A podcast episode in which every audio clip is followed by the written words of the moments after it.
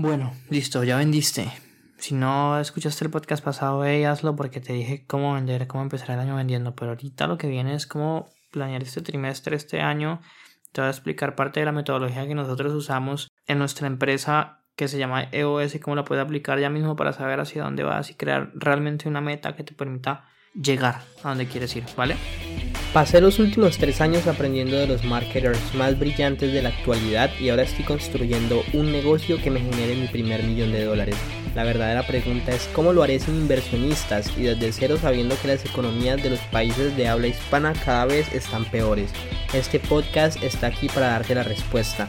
Sígueme mientras aprendo, aplico y comparto nuevas estrategias de marketing para escalar mi negocio online utilizando solamente redes sociales, embudos de ventas y publicidad paga.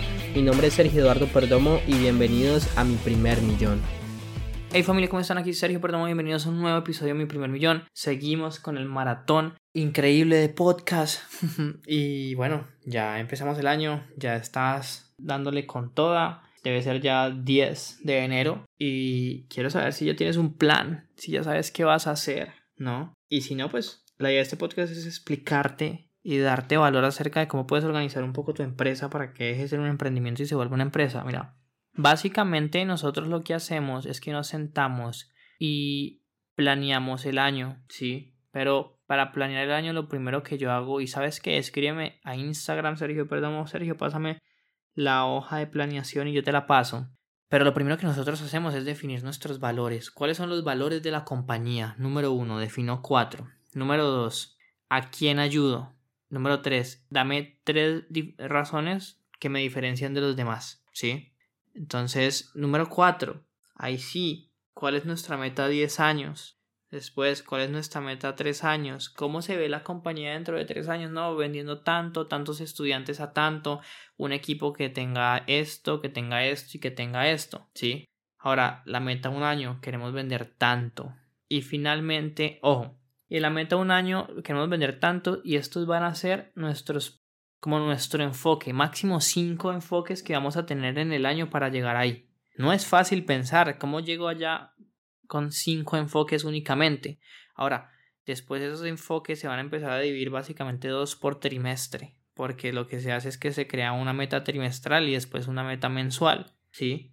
Pero si tú ya llegas allí y tienes súper claro cuáles son las cinco cosas que necesitas para llegar al año y después en este trimestre qué es lo que vas a hacer, cuál de esas cinco cosas te vas a enfocar y cómo eso te va a generar el, el incremento en dinero que necesitas. Vas a poder crecer sin problema, ¿sí? Entonces es muy importante. Ahora, cuando lleguemos a la meta trimestral, no solamente es decir, listo, trimestralmente es tantas ventas, tantos estudiantes, sino que también es poner, estos son los problemas potenciales que se podrían presentar y así los podemos solucionar ¿sí? Y estos, y ojo, después de que se define eso, es importante a cada persona del equipo de liderazgo. Si eres tú solo, pues tú, pero si tienes un equipo de liderazgo, de gerencia, a cada una de esas personas les vas a poner una meta trimestral o una roca que, que conduzca a la consecución de esa roca anual o de esa meta, perdón, de esos cinco enfoques anuales que pusimos, ¿sí? Entonces, por ejemplo, Sergio, no,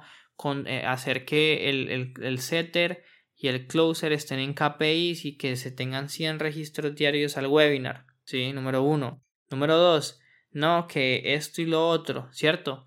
Eh, que Angélica se tienen que agendar sin mínimo 120 llamadas con una tasa de cancelación menor al 30%. Entonces, por ejemplo, esas son rocas que van saliendo. Cada persona tiene que tener mínimo, máximo, perdón, tres rocas porque ese es el enfoque que van a tener en el trimestre. Lo que van a hacer va a estar conducido a ese enfoque, ¿cierto? Y ya a partir de eso, pues se crea la, lo mensual, la meta mensual. Ahora nosotros como evaluamos personal, nosotros evaluamos personal por valores, o sea, la persona cumplió con los valores de la compañía, sí o no. Y también los evaluamos por, por KPIs. Cada puesto tiene su KPIs. Esta persona hizo lo que le tocaba, no hizo lo que le tocaba, ¿cierto? Cada persona tiene KPIs. E incluso nosotros tenemos bonos por facturación. Si nos entra tanta plata cash, pasa esto. Si no, no. Y después también tenemos bonos por rendimiento. Si se entra tanta plata y además las personas cumplen con los valores y cumple con sus KPIs, se le dan bonos. Sí, pero todo depende del cash que tiene la empresa.